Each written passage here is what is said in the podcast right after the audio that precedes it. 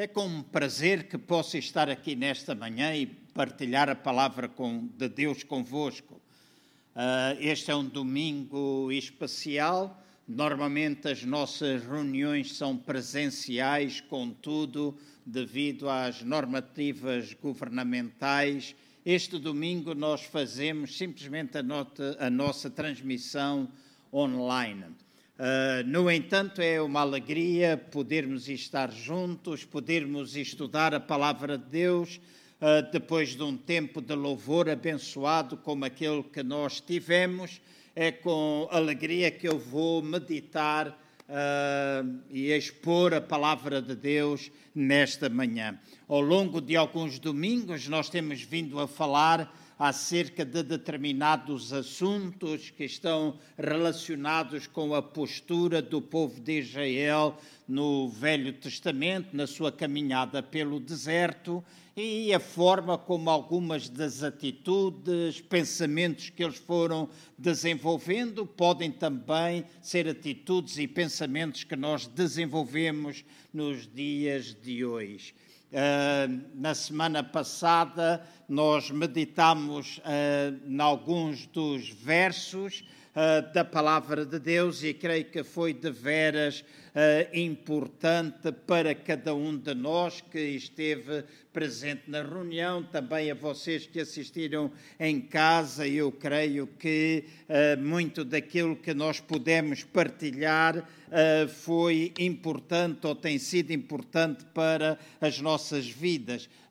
Falei essencialmente sobre a necessidade que nós temos de aprender a lidar com aquele período em que nós fazemos pedidos e esperamos pela manifestação física daquilo pelo qual nós estamos a interceder ou pedir. Por outras palavras, nós falamos um pouquinho acerca de nós aprendermos uh, e como é que podemos desfrutar o chamado tempo de espera.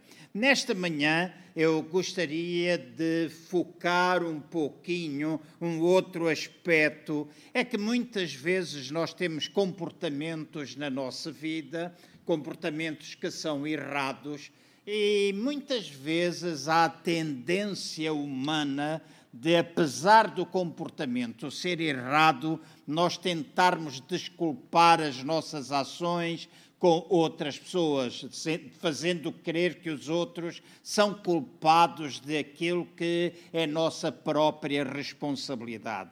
Utilizamos muitas vezes uma palavra bem curtinha como se, se, se, se, se, ou mas, mas, mas, mas, quando na realidade nós próprios somos responsáveis pelas ações que nós temos. E eu gostava de vos convidar a seguir a leitura que eu vou fazer em Gênesis, no capítulo 3, no versículo 12 e no versículo 13, uh, o comportamento que vem desde os nossos pais Adão e Eva. Este é um problema que existe desde o início, a culpabilização de outra pessoa por alguma coisa que nós fizemos de errado. Então, em Gênesis, no capítulo 3, no versículo 12 até o versículo 13, diz assim: E disse o homem: A mulher que me deste por companheira deu-me fruto da árvore e eu comi. Respondeu a mulher: A serpente me iludiu, aldrabou, defraudou, enganou e eu comi. Temos aqui estes dois versos, logo do início da palavra de Deus, em que há demonstração de uma má vontade em aceitar a responsabilidade pelas suas próprias ações, culpando os outros de tudo aquilo que está errado ou acontece erradamente nas nossas vidas, e que se nós utilizamos isto como uma das formas de ação na nossa vida vai fazer com que nós possamos viver tempos de deserto, tempos em que não há produção, tempo em que nós não podemos experimentar tudo aquilo que Deus tem destinado para a nossa vida. Então, no jardim do Éden, Adão e Eva culpabilizaram-se um ao outro depois de eles terem comido o fruto proibido. Diz que Adão culpou a mulher, que a mulher que tu me deste, Deus, ela é culpada, e Eva, ela culpabiliza a serpente. Foi a serpente que a enganou, foi a serpente que fez com que ela comesse do fruto. Então, a tentativa de se livrarem ambos da sua responsabilidade. E há alguma coisa mais que eu gostaria de ler em Gênesis, no capítulo 16, entre o versículo 1 e o versículo 6, ah, uma outra passagem da Escritura que mostra a mesma atitude logo no início entre Abrão e Sara. Ah, vamos ler este. Este, estes versos, Gênesis no capítulo 16, entre o versículo 1 e o versículo 6. Diz assim: Ora, Sarai, mulher de Abrão, não lhe dava filhos, mas tinha uma serva egípcio, egípcia cujo nome era Agar. E disse, pois, Sara a Abrão, Sarai a Abrão: O Senhor me tem impedido de ter filhos. Toma a minha serva, porventura terei filhos dela. E ouviu Abrão a voz de Sarai. Assim Sarai, mulher de Abrão, tomou Agar, egípcia, sua serva, e a deu por mulher a Abrão, seu marido, depois de ter Abrão habitado dez anos na terra de Canaã. E conheceu a Agar e ela concebeu.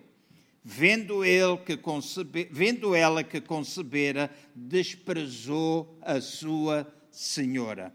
Então disse Sarai a Abrão: Sobre ti seja a afronta que me é dirigida Pus a minha serva em teu regaço e, vendo ela agora que concebeu, desprezou-me. O Senhor julga entre mim e ti. Disse Abraão a Sara: A tua serva está nas tuas mãos, faz-lhe como bem te parecer. Então Sarai a maltratou e ela fugiu da sua presença.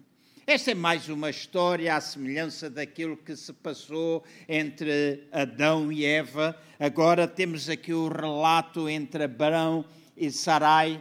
E Sarai era uma mulher que era estéril, estava impedida de ter filhos e teve uma ação carnal ou teve um pensamento carnal Estando ela impedida, ela pensou que se eu pegar numa das minhas servas e entregar a Abrão, eu com certeza poderei ter filhos através dela. E diz que assim foi. Ela pegou pegou em Agar, entregou a Abrão, diz que Agar concebeu depois de ter tido ou mantido uma relação com Abrão gera filhos e diz que quando Agar gerou o seu filho, diz que ela desprezou a Sara e ali imediatamente Sara começa a culpabilizar tanto Abraão como a própria Agar, dizendo que agora era o Senhor que tinha de fazer juízo entre ela, Sara e, entre, e também com Abraão.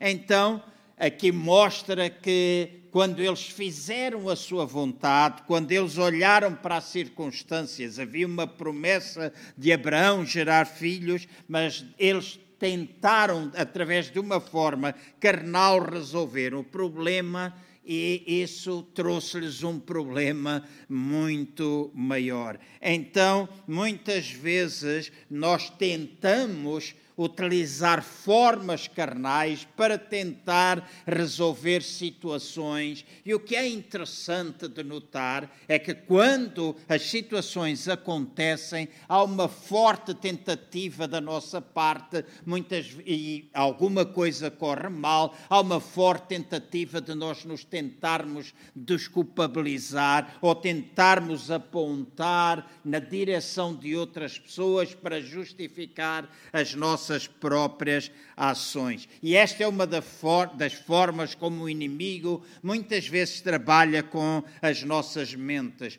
constrói fortalezas na nossa mente, de maneira que nos tornamos com o intuito de nos impedir de nós enfrentarmos a verdade.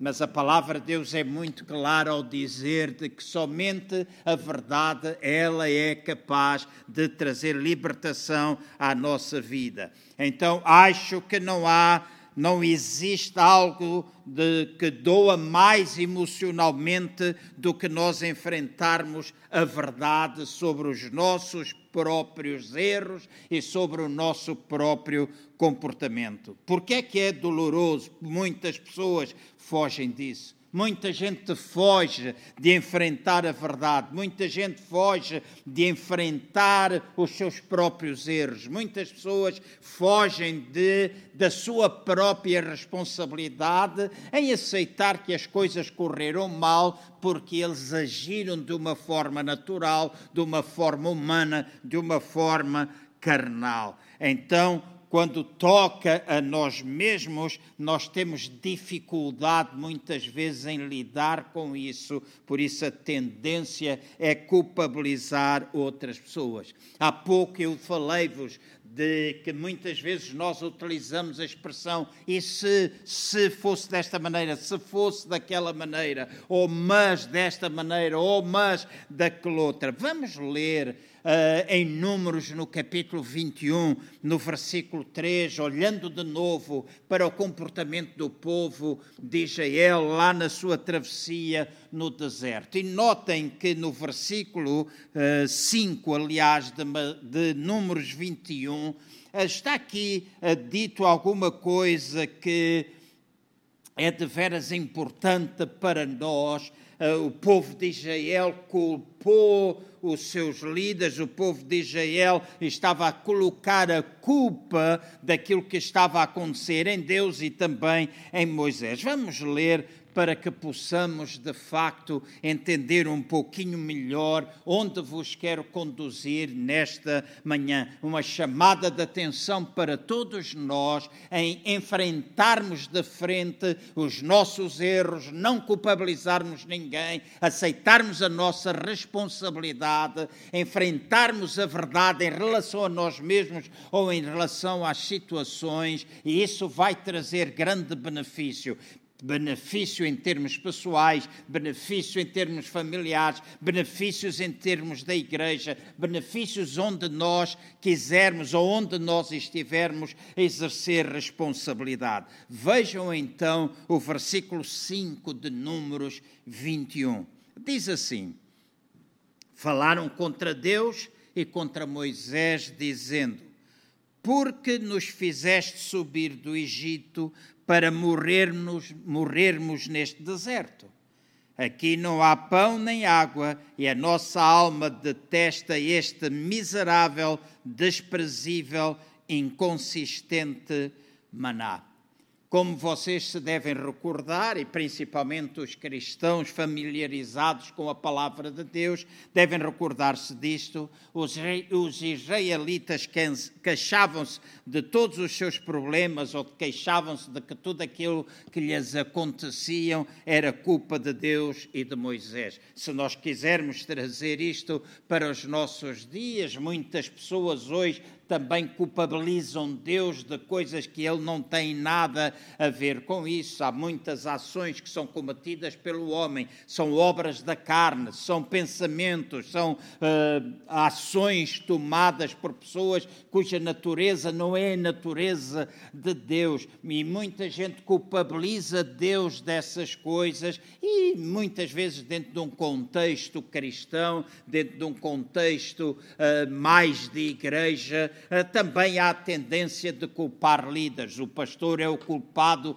de todas as coisas, se não é o pastor, é algum outro líder, algum outro assistente, toda a gente é culpada, nós nunca temos culpa de nada. Parece que esta é uma mentalidade impregnada na vida de muitas pessoas. E aqui temos o povo de Israel que fugiu com êxito à sua responsabilidade pessoal de estarem tanto tempo no deserto.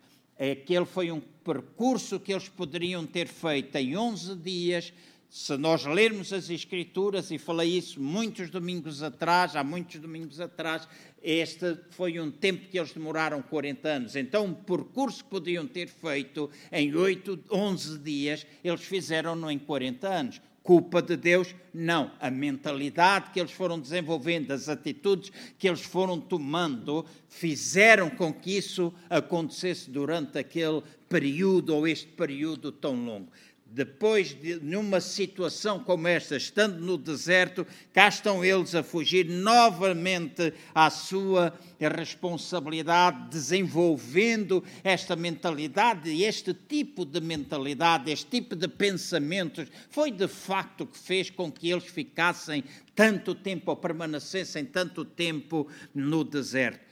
Culpa de Deus, culpa de Moisés por eles estarem tanto tempo ali, quando na realidade a culpa cai precisamente sobre eles e eles não eram capazes de reconhecer os seus erros, não estavam a ser capazes de reconhecer aquilo que eles tinham feito. E esta é também uma das razões principais porque muitas pessoas passam anos e anos nas mesmas montanhas da sua vida, enfrentando os mesmos problemas, lidando com os mesmos assuntos, lidando com as mesmas dificuldades, porque arranjam uma lista de desculpas para aquilo que na realidade é sua responsabilidade, para aquilo que eles deveriam uh, estar a fazer. Muitas vezes tentamos culpar os nossos antepassados. Eu disse há pouco, se, se, se. Muita gente diz: se não tivessem abusado de mim quando eu era criança, eu não teria este mal feitio. Se os meus filhos me ajudassem mais, é, eu estaria a fazer muito melhor. Se o meu marido não estivesse tanto tempo com os amigos, então eu não me zangava com ele. Se a minha mulher trabalhasse, eu não teria tantos problemas financeiros se eu pudesse ter mais dinheiro, se eu ganhasse o euro milhões, se eu fosse dono de uma casa, se nós tivéssemos vizinhos melhores, se nós tivéssemos amigos diferentes, tudo iria ser diferente na nossa vida. O se, se, se, se, se, tantas vezes quanto forem necessárias. Nós tentamos muitas vezes justificar aquilo que nós não queremos enfrentar, aquilo que nós não queremos fazer, que é enfrentar a verdade, nós tentamos justificar com estas com estes ses, com estas situações que não passam de uma imaginação, porque quando nós queremos, quando nós tomamos uma decisão, não há se que possa impedir-te quando tu enfrentas o problema, quando tu olhas para a verdade, quando tu olhas para a situação e olhas com determinação e desejo de mudança, de certeza absoluta que a mudança vai acontecer. E eu espero que na tua casa, neste momento, tu possas estar a pensar nisto que eu te estou a dizer. Se calhar já é tempo a mais tu tentas desculpar-te com coisas que simplesmente existem na tua imaginação e não estás a ser capaz de olhar para ti mesmo e dizer: se eu mudar isto, se eu encarar isto de frente, se eu olhar para esta situação, eu já poderia ter mudado, eu já poderia ter alterado tantas coisas, mas tu não tens tido ousadia de o fazer. Portanto, não interessa responsabilizar outros. Ou pode ser bom ou benéfico para ti, mas não poderá haver transformação na tua vida, não poderá haver alteração daquilo que tu vives, se na realidade tu não enfrentares a verdade de frente. Então não vale a pena pôres o se diante de todas as coisas, de pensando, culpabilizando o teu passado, culpabilizando as atitudes das outras pessoas, culpabilizando aquilo que fizeram contigo há 10, 15, 20 anos atrás, se calhar desde o princípio dos teus dias, coisas que já aconteceram. Eu sei que isso tem um peso, eu sei que isso dói, mas de uma vez por todas nós temos de enfrentar isso, nós temos de olhar para essa dor, lidar com a dor, a fim de que nós possamos caminhar de uma forma vitoriosa. Queres vitória na tua família, queres vitória no teu trabalho, queres ver a igreja progredir, queres ver a situação mudar, faz a tua parte, reconhece o teu erro, reconhece aquilo que tu não tens feito e olha de facto para Jesus e não te desculpas com eh, os erros dos outros, com aquilo que os outros não fazem, com aquilo que tu esperas que os outros uh, devessem fazer e ainda não fizeram. Olha para isso e de certeza absoluta, olha de frente, de certeza absoluta, Deus conceder-te-á a vitória. Em Números, no capítulo 13, entre o versículo 1 e o 13, e depois no versículo 25 até o versículo 28, nós lemos assim: Disse o Senhor a Moisés: Envia homens que explorem e espiem para vós a terra de Canaã, porque eu hei de dar aos filhos de Israel. De cada tribo de seus pais envia um homem que seja um de seus príncipes enviou-os Moisés do deserto de Parã, segundo o mandato do Senhor. Todos aqueles homens eram príncipes dos filhos de Israel. Ao fim de 40 dias, voltaram de espiar a terra. Vieram a Moisés, a Arão e a toda a congregação dos filhos de Israel no deserto de Pará. Vieram do deserto de Parã e de Cádiz. Deram-lhes conta a eles, bem como a toda a congregação, e mostraram-lhes o fruto da terra. Relataram a Moisés o seguinte: Fomos à terra a que nos enviaste. Ela verdadeiramente mana leite e mel, e este é o seu fruto. Eles mostram o cacho que eles tinham carregado. Mas o povo que habita nessa terra é poderoso e as cidades fortificadas e muito grandes. Também vimos ali os filhos de Enac de grande estatura e coragem. Fala de que os filhos de Enac, quatro, eles eram verdadeiros gigantes. Se o se é um problema muitas vezes na nossa vida, o mas não deixa de ser uma outra palavra enganadora por parte de Satanás. Satanás tenta plantar os ses, mas também tentam plantar os mas na nossa mente. Estes doze espias, eles foram enviados à terra prometida como um grupo de batedores e diz que quando eles foram à terra prometida e eles regressaram até à presença de Moisés e do povo, eles traziam um grande cacho de uvas que tinha de ser carregado por duas pessoas com uma vara. E diz que quando eles chegaram, lá perante Moisés, trazendo aquele fruto grandioso. Eles tinham ido lá, eles tinham penetrado na terra, eles tinham sido capazes de trazer o fruto da terra, mas o relatório que eles acabaram por dar a Moisés, apesar da conquista, das conquistas que eles fizeram, apesar do fruto que eles traziam, o relatório foi negativo. E foi esse relatório negativo, quando eles dizem, mas as cidades são fortes, mas o povo que ali habita é um povo gigante, é composto por gigantes, são os filhos de Anak, homens de grande estatura. Foi esse mas que o derrotou. Em vez de eles colocarem os olhos em Deus, eles colocaram no problema e no potencial que aquele problema poderia ter nas suas vidas. Não colocaram os olhos no problema e não no potencial que existia em Deus. E eu creio que uma das razões porque os nossos problemas muitas vezes nos derrotam é porque achamos que eles são maiores do que Deus. Nós dizemos que queremos em Deus, nós dizemos que somos filhos dele, nós dizemos que com ele nós caminhamos, nós declaramos que somos mais do que vencedores. Nós temos as palavras certas quando estamos na igreja, temos a palavra certa quando tentamos testemunhar, mas saber as coisas ou simplesmente falar sem ter a convicção no nosso coração e é a convicção, a palavra que se torna própria, palavra que se torna nossa, que quando é produzida pode fazer mudanças na nossa vida. Esta palavra carregada de fé que vai alterar as diferentes situações. E às vezes nós estamos diante de determinados problemas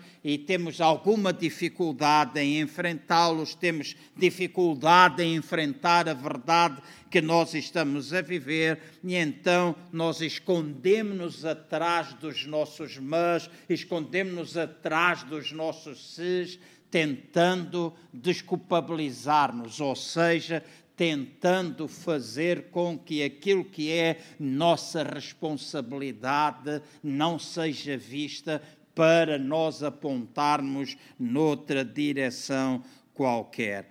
Então, se alguém que me está a ouvir vive na escuridão durante muito tempo, é importante que saia da escuridão para vir para a luz. Nem sempre é fácil. Quando nós lidamos com os mesmos problemas durante muito tempo, nem, é, nem sempre é fácil deixá-los para trás, nem sempre é fácil nós olharmos para dentro de nós mesmos, mas essa é alguma coisa que nós precisamos fazer. Nós precisamos fazer isso com verdadeira ousadia, olhar para o nosso íntimo, olhar, fazer uma introspecção. O salmista, em determinada altura, ele diz: Sonda-me, ó Deus, vê se há em mim algum caminho mau. Há várias passagens das Escrituras que chamam a nossa atenção, e eu vou ler um salmo, chama a nossa atenção para nós olharmos para o íntimo do nosso ser o olhar para dentro de nós, olhar para as razões porque é que durante tanto tempo nós estamos a enfrentar aqueles problemas, porque é que nós não saímos dali, porque é que nós não nos vemos livres desse vício, porque é que nós temos lutas constantes na nossa família, porque é que os nossos filhos fazem o que fazem, porque é que as coisas não progridem, porque é que sobra dias do mês e não há controle. Às vezes o que acontece é que nós gastamos mais do que aquilo que nós temos. Isso pode nos trazer problemas. Quem é culpado? O teu patrão, Deus, a igreja, as outras pessoas. Tens de aprender a viver com aquilo que tu tens. E todos nós precisamos aprender, todos nós precisamos investir algum tempo, todos nós precisamos, se calhar, refazer num tempo de dificuldade o nosso orçamento familiar. Nós precisamos traçar metas diferentes, se calhar, daquelas que nós já traçamos. Poderá ser um problema emocional, poderá ser alguma coisa que te tem mantido debaixo de alguma opressão, alguma depressão porque é que em lugar de tu viveres com a lamúria, viveres com a autopiedade, não te levantas e procuras ajuda de alguém. Não te escondas atrás do mas. Não pensas que tu não és culpado. Nunca digas, ah, estas coisas, a minha atitude não é melhor, mas eu não sou culpado. Não muda, muda, olha para ti, olha para o íntimo do teu ser e faz alguma coisa. Dentro da igreja há coisas que precisarão ser mudadas. Dentro da nossa, dentro de qualquer outra, nenhuma delas é perfeita, nenhuma. Eu costumo dizer que a nossa igreja nunca é perfeita, ou não é perfeita, porque me tem a mim como pastor e vos tenho a vocês a assistir nela. Porque nós não somos perfeitos. E se acontece dentro do CCVA Lisboa, acontece dentro de qualquer outra igreja. Deus, Ele é perfeito, mas Deus é capaz e está interessado em querer ajudar-nos. Ele está interessado em mover-se na nossa direção. Quando nós vemos coisas erradas, se nós pudermos fazer, vamos fazer melhor do que o outro. Vamos dar as nossas mãos, vamos procurar edificar, vamos procurar levantar, em vez de simplesmente ficarmos escondidos, tentando livrar-nos da nossa responsabilidade. O Salmo 31, versículo 1 até 6, diz assim, e esta é uma chamada de atenção para mim e para vocês, de nós olharmos para a verdade dentro do nosso íntimo. Salmo 31, 51, aliás, entre o versículo 1 e o versículo 6. O salmista diz assim: Tem misericórdia de mim, ó Deus, segundo o teu constante amor. Segundo a tua grande compaixão e longanimidade, apaga as minhas transgressões. Lava-me completamente e repetidamente da minha iniquidade e culpa. Limpa-me e purifica-me totalmente do meu pecado. Pois estou ciente das minhas transgressões e reconheço-as. O meu pecado está sempre diante de mim. Contra ti, contra ti somente pequei e fiz o que é mau diante dos teus olhos, de modo que és justificado quando falas e puro quando julgas. Certamente fui formado num estado de iniquidade e em pecado me concebeu a minha mãe, e eu também sou um pecador. Certamente tu amas a verdade no íntimo. Faz-me, portanto, conhecer a sabedoria no mais íntimo do meu coração. Neste salmo, Davi estava, o rei estava a clamar a Deus por misericórdia, clamava a Deus por perdão, porque o Senhor tinha estado a lidar com ele em relação ao pecado que ele havia cometido com Batseba e o assassinato do seu marido. Davi cometeu o pecado de adultério, Deus estava a lidar com ela, ele cometeu adultério com Batseba, matou, matou o marido dela e agora aqui estava ele clamando por perdão, aqui estava ele clamando por misericórdia. E este foi um pecado que aconteceu cerca de um ano antes de ele ter escrito este salmo, mas um ano depois, porque naquela altura ele não lidou com o problema da forma como deveria ter lidado. Um ano depois, ele está agora a enfrentar a verdade, está diante de Deus, dizendo: Tem misericórdia de mim, tem misericórdia de mim. Ele não estava até aquela altura a enfrentar a verdade não se tinha ainda arrependido completamente, mas agora aqui estava ele diante de Deus, de realmente a clamar por perdão. E até o arrependimento total, ele não poderia receber o perdão total, aquilo que faria com que ele caminhasse em verdadeira paz, tranquilidade consigo mesmo. E no versículo 6 é utilizada esta expressão maravilhosa, a verdade no íntimo. Isso significa que se eu e vocês queremos receber as bênçãos de Deus, devemos ser honestos tanto com Ele como conosco próprios, a fim de nós recebermos o perdão dos nossos pecados e podermos caminhar em liberdade de vida. Até tu reconheceres o erro que tu cometeste seja ele de que espécie for, porque muitas pessoas utilizam ou usam, pensam que é simplesmente o pecado do adultério, como Davi conheceu, mas há tantas outras coisas que se fazem falar mal de uma pessoa nas costas, sendo que aquilo que tu estás a dizer é mentira, tu estás a destruir a reputação de uma pessoa e muitas vezes tu dizes, ah, eu vou pedir perdão a Deus. Não, às vezes tu tens de fazer a restituição, às vezes tu tens de restaurar a imagem e é hoje em dia, e principalmente por esta ser uma das características uh, mais comuns de uma boa quantidade, ou talvez da grande maioria do povo português, a nossa cultura de fada, a nossa cultura da lamentação, a nossa cultura do queixume, a nossa cultura de estar sempre a falar de tudo e de todos, mas mais do que a cultura humana, mais do que a cultura da nossa nação, nós que somos filhos de Deus temos a cultura do reino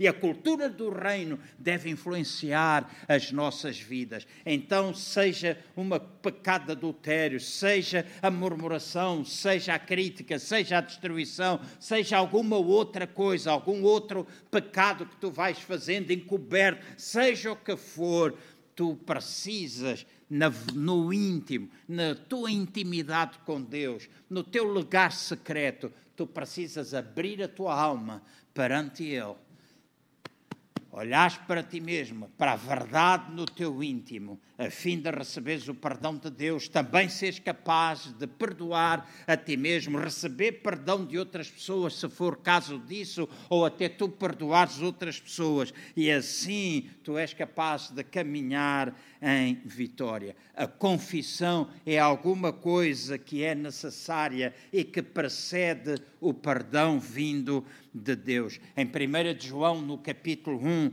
entre o versículo 8 e o versículo 10, nós lemos assim: Se dissermos que não temos pecado nenhum, recusando admitir que somos pecadores, enganamos-nos e desviamos-nos, e a verdade que o Evangelho apresenta não está em nós, não habita em nossos corações.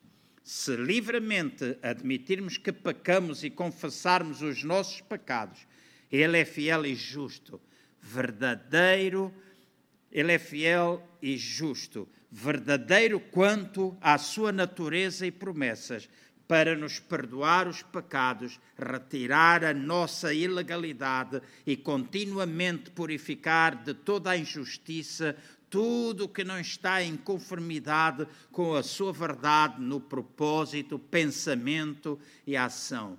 Se dissermos ou afirmarmos que não pecamos, contradizemos a sua palavra e fazemos-lo fazemos falso e mentiroso. E a sua palavra não está em nós. A mensagem divina do Evangelho não estará em nossos corações. Então não adianta nós estarmos a desculpar por aquelas coisas que não, pelas quais nós somos responsáveis, pelos nossos próprios erros, por aquilo que nós vamos fazendo no nosso dia a dia ou esporadicamente, porque não quer dizer que todos os dias tu estejas sempre a fazer coisas erradas. Tu até podes caminhar de uma forma reta na presença de Deus durante muito tempo, muitas vezes, mas há uma ou outra vez que há uma falha. É importante não fugires disso, não te esconderes atrás de um mas não te escondes atrás de um se, se não fosse ele a fazer, se ele não desse isso, se ele não dissesse aquilo, eu não teria feito. Ah, se eu tivesse essas condições, mas como não tinha, eu acabei por fazer. Não, para. Vai diante dele, reconhece aquilo que tu tens feito e te encontra o perdão que Deus tem para dar. Confessa-lhe a ele se confessarmos a Ele conforme aqui está escrito, Ele é fiel e justo para nos perdoar, mas não somente para nos perdoar, mas também para nos purificar de toda a nossa injustiça e fará com que nós caminhemos um caminho de justiça e retidão na Sua presença. Então, a minha palavra para ti nesta manhã é para que, diante das situações que tu estás a viver, se elas são fruto de alguma coisa errada, então reconhece o teu erro, não apresentes desculpas, enfrenta a verdade diante de Deus e recebe dele o perdão, recebe dele a justificação, ou seja, recebe dele uma posição em que tu não tens de te sentir condenado, não tens de te sentir distante, não tens de te sentir rejeitado, não tens de te sentir afastado. Tu és próximo dele, ele é capaz de perdoar. E ao reconheceres essa verdade diante de dele, tu caminhas na luz, porque a verdade de Deus é luz. Em João, no capítulo 1, no versículo 1 diz assim: No princípio, antes de todos os tempos, era o Verbo, Cristo, e o Verbo estava com Deus, e o Verbo era Deus. Ele estava presente originalmente com Deus. Todas as coisas foram feitas e criadas por meio dele, e sem ele, nada do que foi feito e criado se fez. Nele estava a vida, e a vida era a luz dos homens. A luz resplandece nas trevas e as trevas não prevaleceram sobre ela, não apagaram, ou absorveram, ou apropriaram e estavam receptivas a ela. Então a luz resplandece nas trevas. E eu creio que esta luz, verdade, é uma das lâmpadas mais poderosas, ou uma das armas mais poderosas contra o reino das trevas. A verdade é luz e a Bíblia diz que as trevas não permanecem diante da luz. Elas jamais irão prevalecer. Não prevaleceram, não prevalecem, não prevalecerão diante. Portanto, diante de Deus, nesta manhã, o meu desafio, se tu queres fazer com que tua vida prospere, se tu queres fazer algo que contribua para que a igreja possa continuar a prosperar no seu caminho, quando tu desejas que a igreja se torne um exemplo para as pessoas lá fora. E volto outra vez a dizer: quando eu falo de igreja, falo no corpo todo. Posso trazer exemplos para a nossa vida real, para esta comunidade local. Mas eu já disse, esses são problemas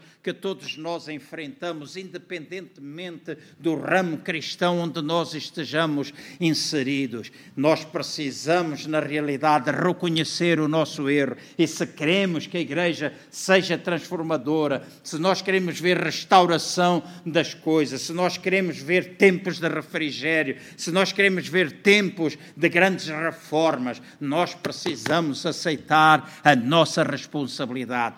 Errar não é só alguma coisa que nós fazemos mal, errar ou pecar também é nós sabermos fazer o bem e não fazermos.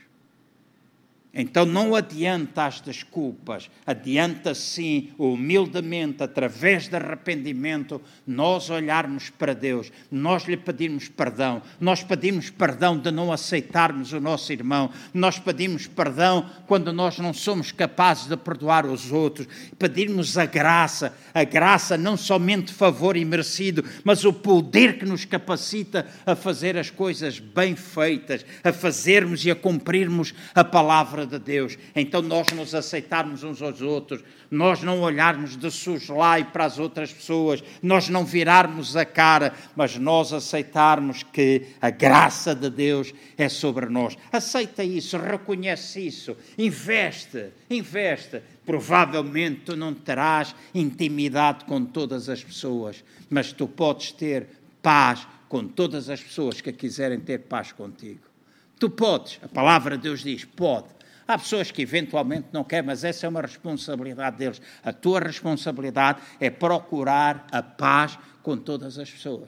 Nós fazemos a nossa parte, deixamos a parte dos outros. Se eles não quiserem, nós não temos de agir mal só porque aqueles não querem. Nós temos de continuar a fazer aquilo que é bem feito. Este Espírito de verdade, que é o Espírito de Deus, está pronto ajudar-nos. Eu concluo lendo dois versículos, o versículo 12 e o versículo 13 de João, capítulo 16. Está aqui a falar-nos acerca de alguma coisa importante na nossa vida. Diz assim: Ainda tenho muito que vos dizer, mas vós não o podeis suportar ou tomar sobre vós ou entender agora. Mas quando vier o Espírito da Verdade, ou seja, o Espírito que dá a verdade. Ele vos guiará em toda a verdade, e esta verdade é completa, esta verdade é plena. Jesus poderia ter mostrado toda a verdade aos seus discípulos, mas ele sabia que eles não estavam prontos para receber na sua totalidade. Por isso, Jesus voltou-se para os seus discípulos e disse-lhes que eles deviam esperar que o Espírito Santo descesse dos céus para habitar com eles, para habitar neles.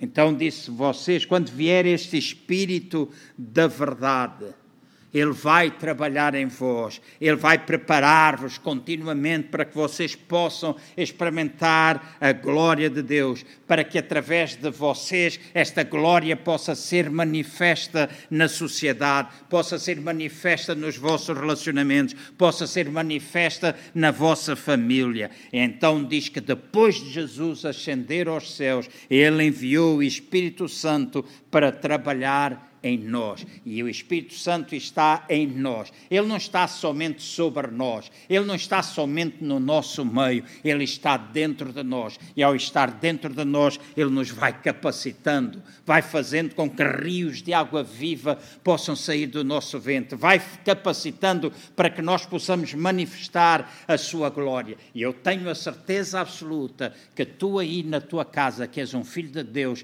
tens tanto desejo de ver a manifestação da casa, da glória de Deus no, na casa. Tu tens desejo de ver coisas de Deus acontecerem nos dias de hoje, mudanças, transformações, conversões, conforme está escrito na palavra de Deus. Nós temos um grande desejo de que essas coisas aconteçam, sinais, prodígios, maravilhas, temos desejo.